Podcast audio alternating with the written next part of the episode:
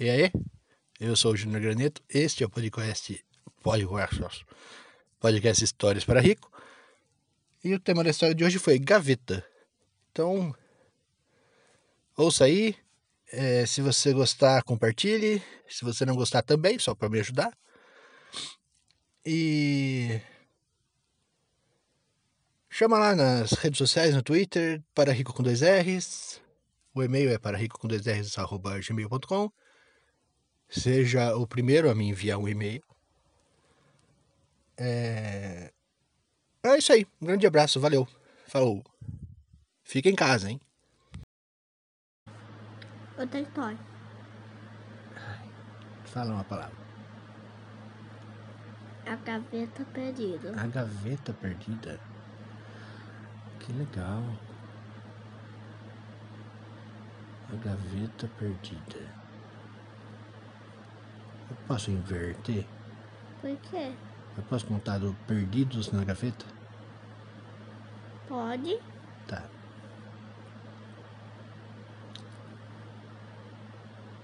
Tinha uma família muito bacaninha. Ah, não, vou mudar. Um papai em uma família, ele estava procurando a sua meia da sorte, porque ele iria jogar futebol. E aquela meia, sempre que ele vestia aquela meia, ele fazia vários gols. Então ele estava procurando aquela meia. E ele fuçou nas gavetas todas e não encontrou a meia, tal meia. Ele pediu pro filho dele procurar a meia nas gavetas do quarto do filho dele e não achou também. E não achava a meia em qualquer. Em todo lugar não, não, não, a meia não tava. Difícil encontrar a meia. Aí, até que esse cara perguntou para esposa dele aonde estava a meia. E a esposa disse: "Está na primeira gaveta do seu da sua parte do guarda-roupa". E ele disse: "Não está. Eu já procurei, eu não encontrei". E ainda ele disse: "Eu já revirei a gaveta toda e a meia não está lá". Então, aquela aquela mãe de família que estava super ocupada com outras coisas, dando comida pro filho, limpando a casa e não sei o que lá, foi procurar a meia daquele idiota, é, quer dizer, daquele papai. E é, Oi? Papai idiota. Foi procurar a meia daquele papai idiota. É isso? É. Então. E ela abriu a gaveta e a meia estava lá em cima de todas as outras meias.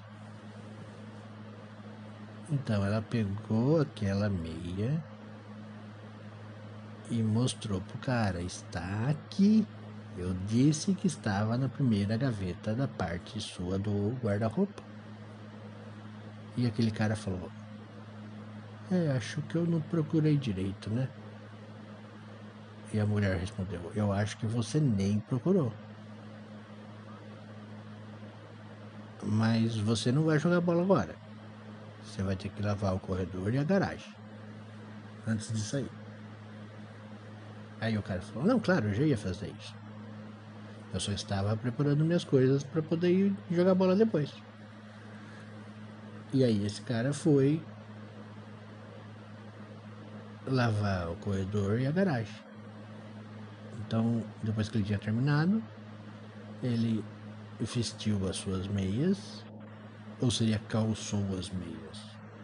Acho que não. Meia não é um calçado.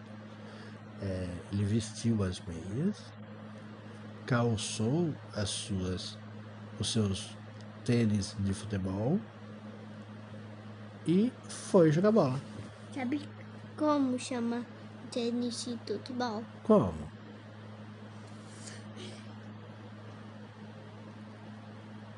Você não? Chuteira, chuteira. Parabéns. Muito bem, menina, muito bem. Que delícia, que menino esperto. Ca- cada um. ah, ca- cada um. A, a escolinha Hum, tem. O João sempre faz chuteira. ah, é? É. Que legal, filho. A gente sempre fala. Ah, tá. Até tem o Gabriel. Gabriel. Hum. Então. E aí? Aquele cara foi jogar bola.